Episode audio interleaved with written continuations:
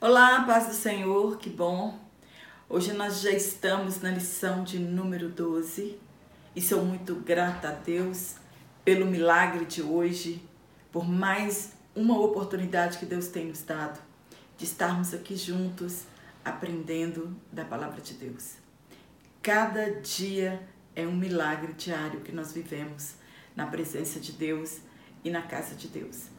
Para você que está aqui pela primeira vez, eu sou Jane Martins de Souza, sou professora, também sou superintendente de Escola Bíblica Dominical e para mim é um prazer muito grande ter cada irmão, cada irmã aqui no meu canal todas as semanas. Já quero agradecer o comentário de cada um dos irmãos, tantos comentários tão carinhosos. Confesso que eu não mereço tanto carinho da parte dos irmãos, mas você continua comentando nas minhas aulas, falando de onde você é. Quanto mais envolvimento você tem com o meu canal, mais meu canal cresce e chega ao alcance de outras pessoas. Se meu canal tem sido uma bênção na sua vida, então compartilhe em suas redes sociais. Eh, se inscreva no meu canal. Se é a sua primeira vez aqui, escreva aqui nos comentários que é a sua primeira vez, mas se inscreva. Ative o sininho das notificações para que você possa continuar recebendo as minhas aulas semanalmente. E eu sou grata a Deus por tudo isso que tem acontecido em nossas vidas, porque Deus é bom o tempo todo. E hoje, na lição de número 12, nós vamos falar sobre o diaconato. O texto por base está em 1 Timóteo, capítulo 3, versículo 8 a 13. Somente aqui está falando as qualificações para um diácono na obra de Deus. Na lista dos dons ministeriais, nós não encontramos o registro da função dos diáconos. Então, por que, que foi necessário a instituição dos diáconos? Baseados em qual parte da escritura eles elegeram aqueles homens para ser diáconos na igreja primitiva? A Bíblia fala realmente de mulheres diaconisas separadas para a obra do ministério ou serviço da igreja? Fica comigo até o final desta aula e juntos nós vamos aprender bastante a respeito da palavra de Deus. E eu espero que você tenha tido um trimestre maravilhoso, que as suas aulas tenham sido é, maravilhosas, que você tem levado para a sua classe a presença do Espírito Santo é o sucesso de nossas aulas. Sem o Espírito Santo, sem o estudo da palavra de Deus, nós não somos nada e nem ninguém. É, imagina uma igreja, a igreja do século I, aquela igreja que estava nascendo, é, houve uma explosão de crescimento daquela igreja a primeira pregação de Paulo, de Pedro, no dia de Pentecostes, foram quase 3 mil almas que se renderam a Cristo. Depois a igreja continuou crescendo diariamente. Uh, depois o crescimento chegou a quase 5 mil homens que creram no Evangelho de Jesus Cristo e a igreja continuou crescendo o número de discípulos. Então a igreja cresceu com tanta rapidez que os apóstolos eles não conseguiram lidar com a distribuição de alimento diário. Alguns podem pensar, abre aspas, mas é dever da igreja alimentar os necessitados? Sim, é dever da igreja. E nós, como igreja, nós temos esse dever de socorrer os necessitados. É eu e você que devemos nos empenhar no socorro aos necessitados, já que nós fazemos parte desta igreja invisível. E a igreja primitiva, ela deu o exemplo para nós de socorro. Inclusive, existe o dom de serviço de socorro, socorrer as pessoas em suas necessidades. E como todo o crescimento veio os problemas. E o pior de todos os problemas foi a murmuração que houve naqueles dias entre aqueles que se achavam desprivilegiados eram os menos assistidos, eles começaram a murmurar acerca da distribuição de alimentos ou de dinheiro para que eles comprassem alimentos. Houve uma murmuração dos gregos, isto é, dos de fala grega, chamado, eles eram chamados de judeus da diáspora. E eles murmuraram contra os judeus de fala aramaica ou então do hebraico. Por que, que eles murmuraram? Porque as suas viúvas eram desprezadas no ministério cotidiano. Aqueles que os apóstolos que distribuíam na mesa diariamente o alimento ou o dinheiro, parece que a atenção era voltada mais para as viúvas é, judias, mais de fala é, aramaico ou então de fala do hebraico. Parece que a atenção era mais voltado para estas viúvas. A atenção era mais voltada para essas viúvas. E já aqui neste capítulo 6 de Atos, quando se fala, descreve a instituição dos diáconos, é, esta palavra ministério, seja diaconia em grego, e ela é traduzida por diácono em outra parte da Bíblia. Na verdade, estes sete homens não foram chamados de diáconos no decorrer do livro de Atos. Esta palavra, é, ela significa servo, diaconia, significa servo. Em outra parte da escritura, ela significa servir em outra parte do texto, ela significa ministério. Então, o que foi o porquê disso? Por que que isso aconteceu? Por que que eles separaram aqueles sete homens para servir à mesa? Porque os apóstolos sabiam que o ministério principal deles era a oração e a pregação da palavra era o ensino da palavra de Deus. Então, oração e palavra andam juntos. Alguém que queira ouvir algo de Deus, ter uma revelação da parte de Deus, a oração e a palavra devem andar de mãos dadas. Parece que este termo diácono não aparece aqui neste capítulo 6, em um sentido técnico, um sentido de cargo, mas ele se refere a trabalhadores.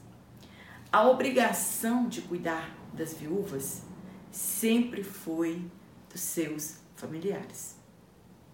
Porém, aquelas que não tivessem ninguém por elas, o dever era da igreja de cuidar daquelas viúvas. A viuvez, naquele tempo, ele era um problema de ordem social. E ele passou a ser também um problema da igreja, porque muitas viúvas se converteram ao cristianismo. Jesus ensinou sobre a urgência de resolver questões sociais e de caráter humanitário. A igreja ela não pode fechar os olhos para a questão humanitária, para a questão social que acontece no seu meio. Ela tem de socorrer essas pessoas. O registrado em Atos foi de caráter étnico. O problema que, que estava vivendo aquela igreja era de caráter étnico, né? era a discriminação que estava tendo no meio do povo de Deus, em uma classe e outra classe.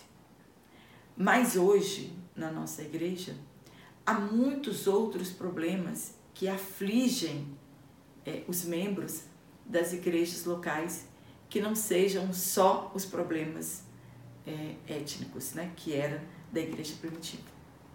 Nós devemos ser inspirados olhando para Jesus de Nazaré cultivar um estilo de vida diaconal.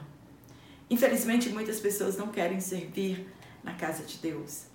Acham que precisam ter pessoas estipuladas para trabalhar na obra de Deus. Todos nós podemos servir no reino de Deus. De uma forma ou outra, nós podemos colaborar com o crescimento da obra de Deus e também com o socorro daqueles mais necessitados. E foi baseado nesta passagem, nesta passagem de Atos, no capítulo 6, que foi instituído a função diaconal nas nossas igrejas. E até hoje faz parte do ministério ordenado pelas igrejas cristãs. Não que ele esteja nos dons de ministério ou dons ministeriais. Ele foi incluído um tempo depois. No primeiro tópico, nós vamos falar sobre a diaconia de Jesus Cristo. O termo grego diaconia significa ministério ou serviço. Jesus Cristo, ele foi completo em seu ministério. Jesus ele foi apóstolo, ele foi profeta, ele foi evangelista e também ele foi pastor. Ele foi mestre, ele foi doutor. Jesus ele cumpriu o dom ministerial na sua íntegra. E nós sabemos que Jesus foi muito mais do que isso que nós acabamos de citar aqui. Jesus ele exerceu os dons de serviço, ele exerceu os dons ministeriais. Ele é o nosso modelo de perfeição. Alguém que serviu pelo simples motivo de amar a sua missão. Jesus ele desvestiu-se de sua glória e veio aqui em forma de servo. Jesus deixou de lado as suas prerrogativas, a sua posição, a sua glória, esvaziou-se de si mesmo e serviu enquanto esteve aqui. Infelizmente, muitos não olham para Jesus, olham para si mesmo e acham desonroso ser um diácono ou servir na igreja por muito tempo. Existem pessoas que são excelentes diáconos, mas eles almejam mudar de função, almejam crescer né, nessa hierarquia eclesiástica dentro do, dos dons ministeriais. E às vezes ele pode ser chamado para ser um presbítero e não ter a excelência que ele tinha como um diácono. Ser diácono, você tem que ser chamado por Deus, separado pelo Espírito Santo para ser diácono. Não é qualquer pessoa que consegue exercer esta função com excelência. Muitos acham humilhante e muitos pressionam os pastores para lhe mudar de função. Querem uma credencial acima do diaconato, esquecendo-se que o maior homem da história morreu servindo ao povo. É um privilégio servir no reino de Deus. Tanto que não é qualquer pessoa que tem estas qualificações que poderá servir na igreja. Em um mundo em que os homens querem ser divinos, Jesus nos ensina que devemos ser servos. Quando Jesus fala de serviço, de diaconia no seu tempo, os reis, né, os, os Césares, eles queriam ser divinos, eles queriam ser tratados como deuses ou semideuses. E hoje não é diferente. É, nós vemos quando nós olhamos para a história de Adão e Eva, o que fez com que aquele casal cedesse ao pecado era o desejo de ser como Deus. E agora nós encontramos em Jesus ele querendo ser um servo, um Deus querendo ser um servo. Então, Jesus, ele é o nosso modelo de serviço. A quem nós, em quem nós devemos nos espelhar. No ponto 2, serviço de um escravo. Jesus, na última ceia, na noite em que ele foi traído, conhecido como lava-pés, ele deu o exemplo de servir. Ele fez o papel de um serviçal, pois quem lavava os pés dos anfitriões ou dos convidados eram os serviçais. Sendo Jesus Cristo o mestre dos mestres, era inconcebível que este mestre lavasse os pés de alguém. Quando Pedro viu aquela cena, Jesus se cingindo com a toalha, ele tentou parar Jesus com aquelas atitudes de lavar os pés de todos os apóstolos. Ele queria tentar né, parar Jesus de prosseguir com aquele gesto tão humilhante, entre aspas, aos olhos do povo naquela época. Porém, Jesus, ele traz uma revelação maravilhosa. Ele disse: Eu não vim para ser servido, mas eu vim para servir ao povo. É um chamado de Jesus à humildade e ao serviço. É este chamado que Jesus tem para nós. Neste reino que nós estamos, que nós servimos, ninguém é tão autossuficiente que não possa servir a seu próximo. Em outros textos, Jesus ele faz estas mesmas afirmações. Abre aspas, que ele veio para servir. No terceiro ponto, o discípulo é um serviçal. Aquele que segue Jesus, aquele que anda com Jesus, ele é um serviçal. Nós precisamos ter isso em mente que nós estamos no reino de Deus para servir um ao outro.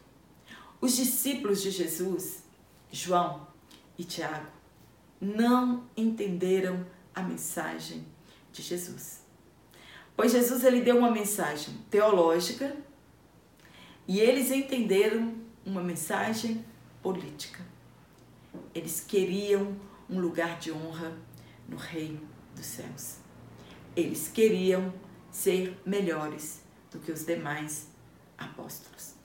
Jesus disse que aquele que quiser ser grande será vosso serviçal.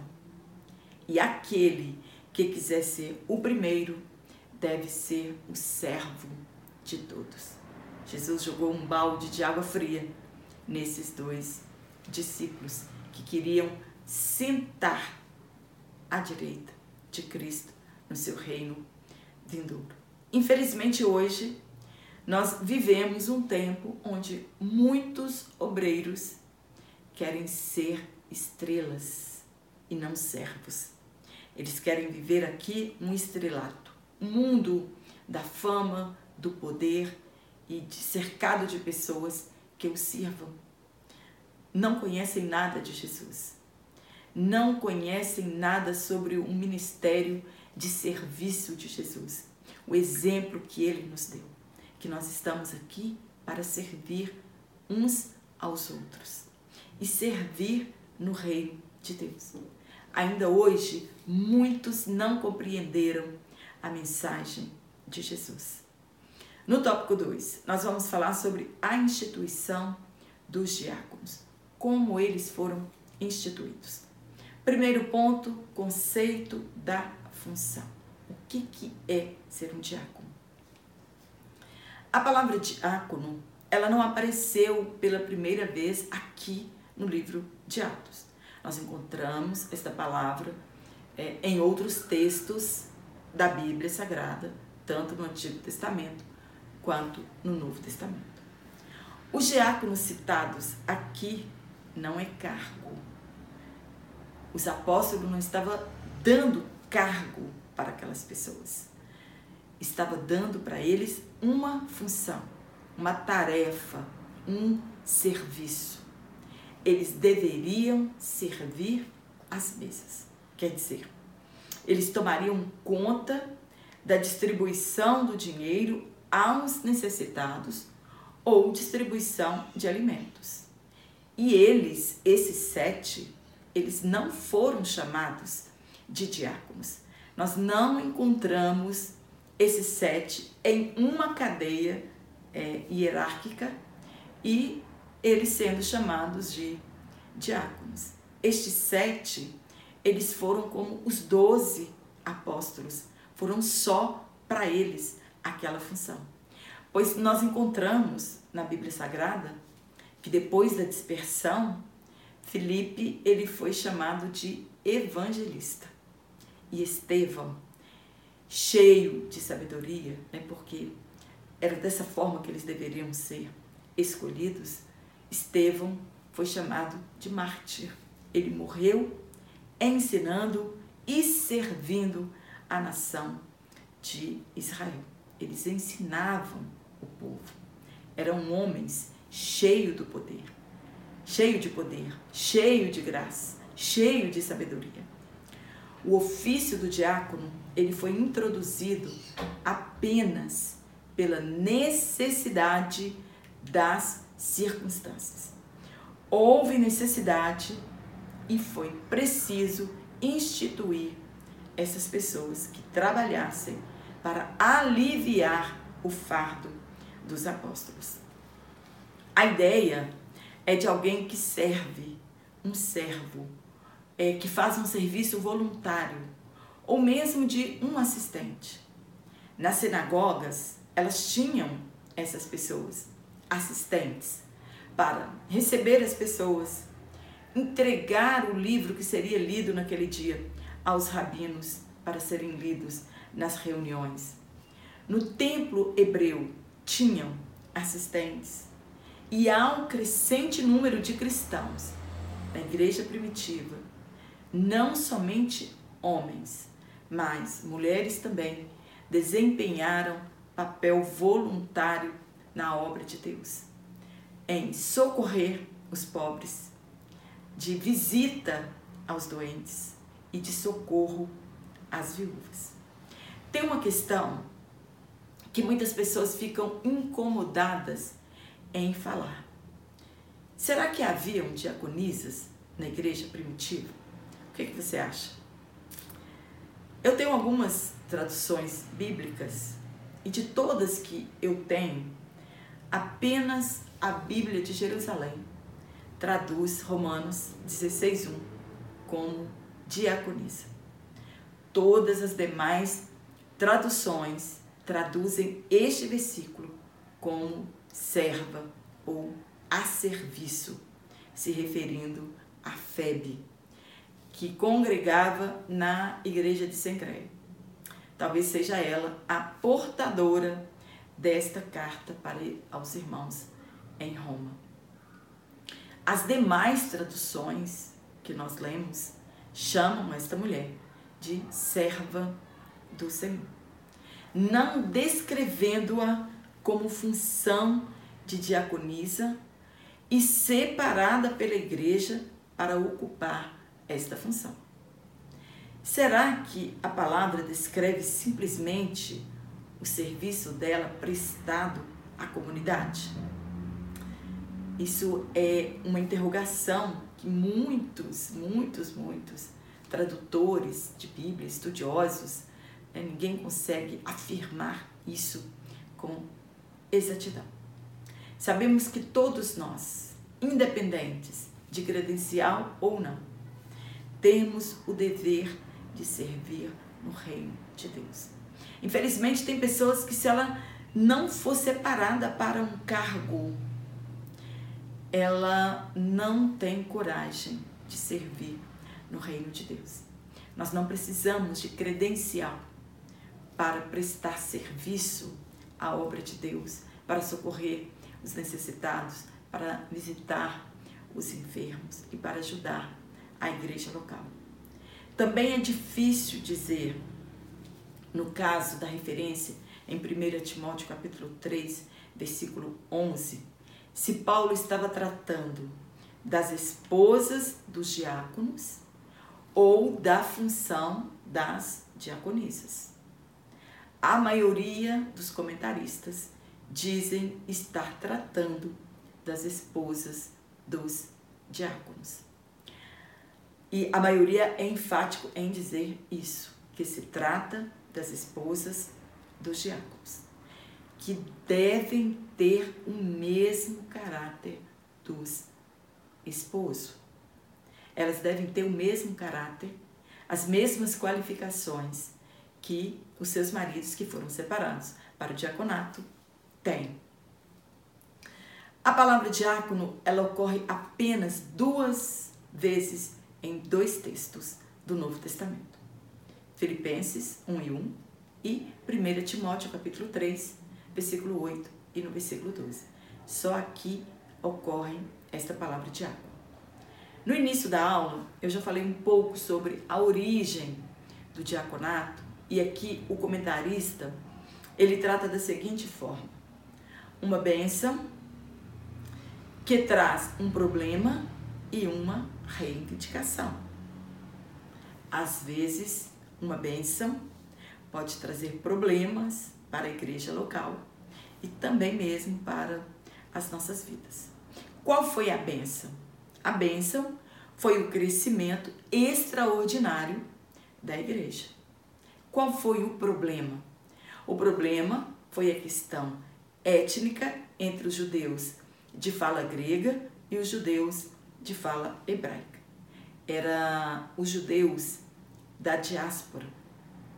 Conta a história que os judeus que viviam fora da Palestina, eles tinham por honroso envelhecer, ao envelhecer, eles migravam para a Palestina, porque era honroso ser sepultado na terra de Israel. Por isso, tantas viúvas naquele tempo. E ficou desproporcional o número de viúvas para que a igreja desse conta de socorrer todas ao mesmo tempo. Mesmo as sinagogas, é, o número era muito desproporcional para que eles conseguissem socorrer todas ao mesmo tempo. Então, elas e os judeus de fala grega reivindicaram o mesmo cuidado das demais viúvas. A acepção no nosso meio, ela acarreta problemas quando nós tratamos um grupo diferente de outro grupo. E era isso que estava acontecendo lá. Elas se sentiram injustiçadas e acreditavam que aquilo era uma forma de discriminação. E acepção de pessoas não pode haver no nosso meio. Discriminação de pessoas não pode haver em nosso meio. No terceiro ponto, a escolha dos diáconos. Como que eles resolveram este impasse? Oraram. É preciso orar para separar obreiros para a casa do Senhor. Então eles separaram sete homens que tinham as qualificações.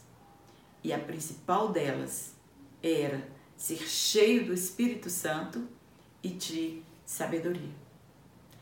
Eles então, os apóstolos então, impuseram as mãos sobre eles, confirmando a escolha do Espírito Santo. Se aquela questão ela não fosse resolvida com urgência, poderiam surgir problemas maiores do que aqueles. Moisés também, ele delegou o seu trabalho a líderes com qualificações espirituais e morais, para que ele ficasse por conta dos ensinamentos e da oração. Foi por este motivo que os apóstolos escolheram dentre todos eles sete homens capazes, cheios do Espírito Santo, sábios, homens idôneos no meio daquela congregação, para que eles servissem à mesa às viúvas. No terceiro e último tópico, nós vamos falar sobre o perfil e função do diácono. Na cultura judaica, a reputação ela era importante para não perder a credibilidade pública. Por isso que estes homens têm de ter estas qualificações, para que a igreja não perca a credibilidade no meio do povo. Os líderes, antes de serem promovidos a um cargo, né, promovidos de cargo, eles deveriam ser testados em posições inferiores para demonstrar suas habilidades. Eles deveriam fazer todo o possível para evitarem escândalos.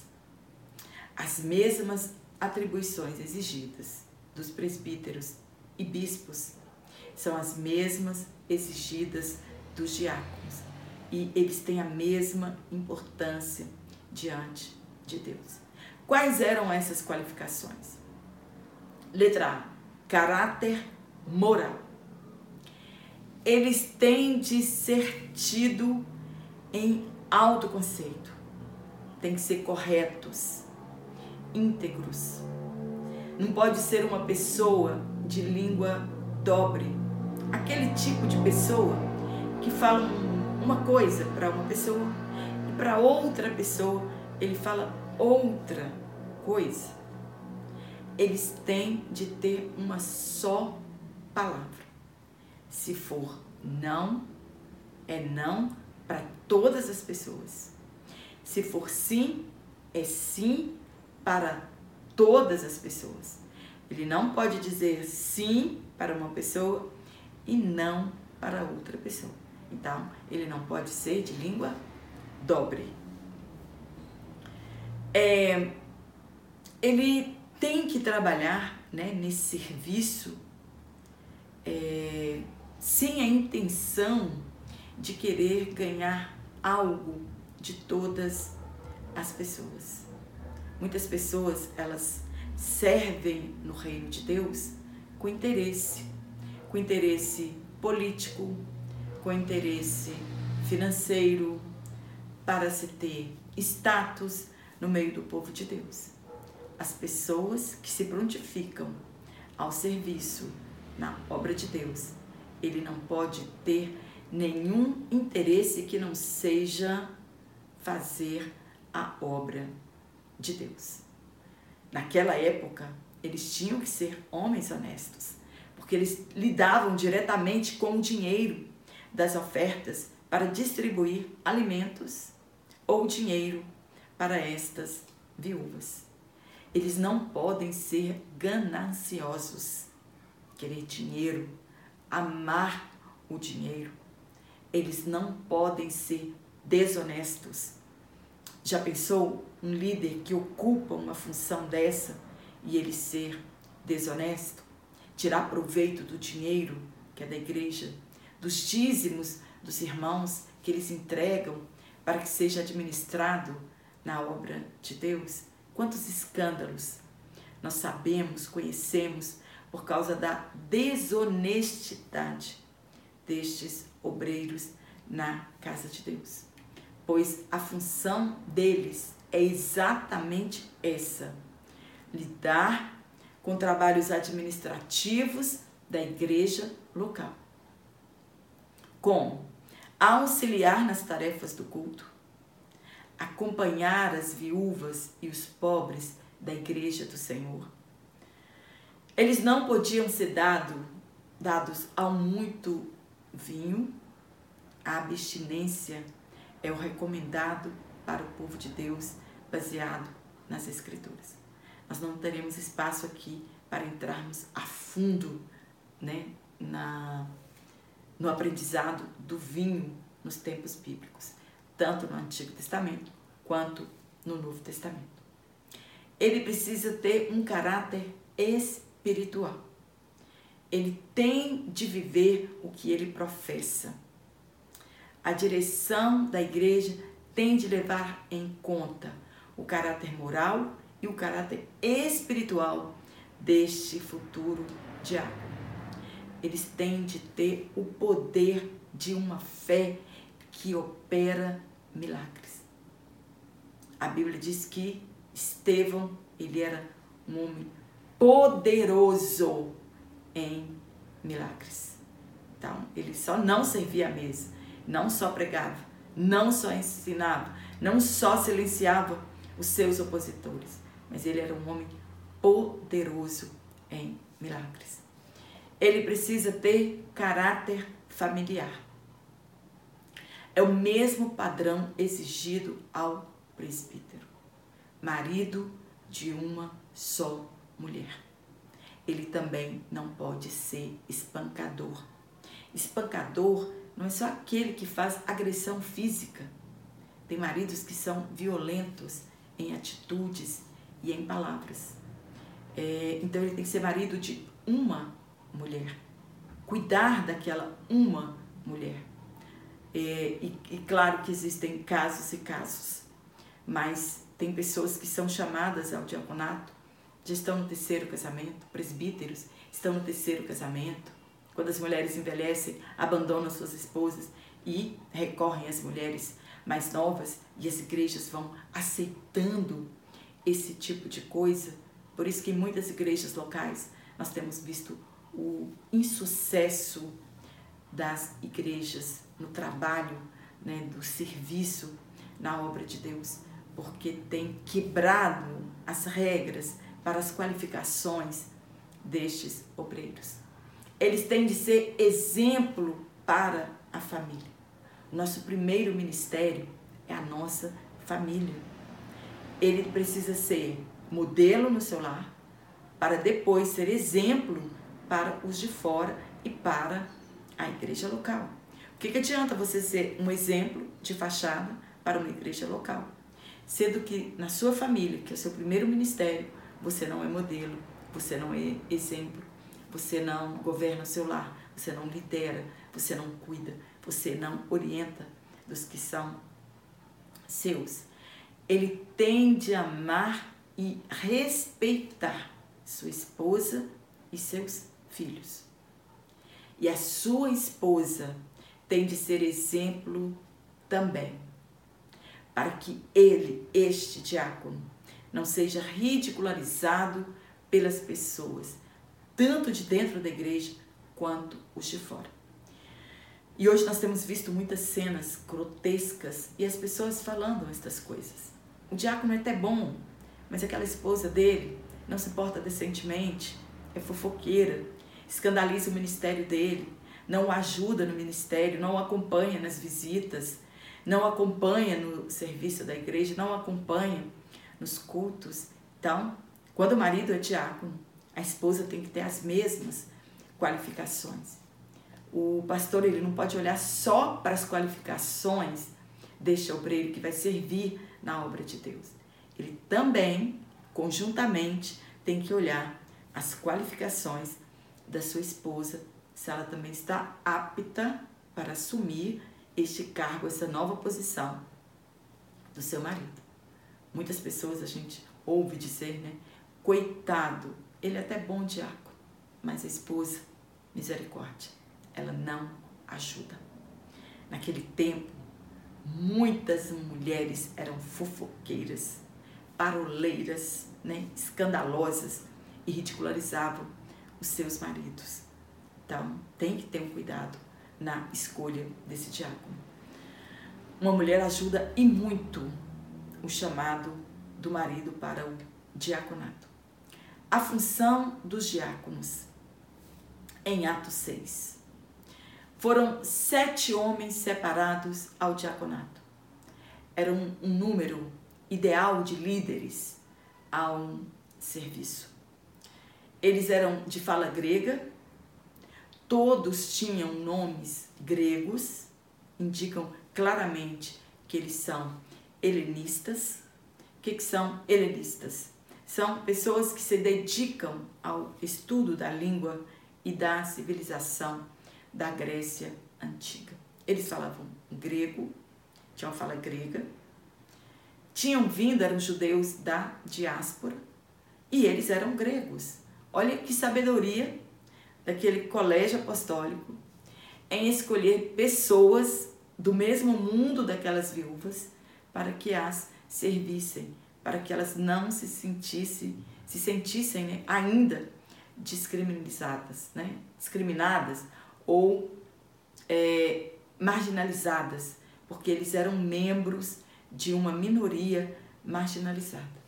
Eles eram descendentes da primeira ou segunda geração de imigrantes judeus à Palestina. Quem eram eles? Estevão, Prócoro, Nicanor, Timão, Pármenas e Nicolau, que era um prosélito da Antioquia. Os únicos nomes que nós encontramos, a Bíblia falando muito a respeito deles, era Felipe e Estevão. A função que eles tinham era de caráter social.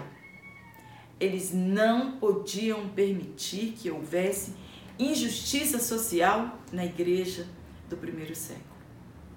Ponto 3. A função dos diáconos hoje. A função primordial deles é auxiliar a igreja local através das orientações do pastor local e está ligada a visitar os enfermos, os necessitados e os desviados. Cuidar das tarefas espirituais ligadas ao culto, distribuir os elementos da ceia do Senhor, recolher as contribuições para a manutenção da igreja local, auxiliar na ordem e na segurança da liturgia do culto. Então, um diácono ele não senta na hora do culto. É, é uma tarefa que exige muito desta pessoa. E muitas outras tarefas que os diáconos fazem em nossas igrejas. E o que nós podemos dizer? Não é fácil ser diácono, mas aquela pessoa que é vocacionada, foi chamada para este serviço, ela o fará com excelência e com gratidão, se espelhando na excelência de Jesus Cristo, que veio aqui também para servir. Amém? Espero ter te ajudado com este comentário. Se você gostou, dá um curtir aqui. Compartilhe em suas redes sociais. Se não é inscrito no meu canal, se inscreva no meu canal. Se você não está recebendo as minhas aulas semanalmente, desative os sininhos das notificações.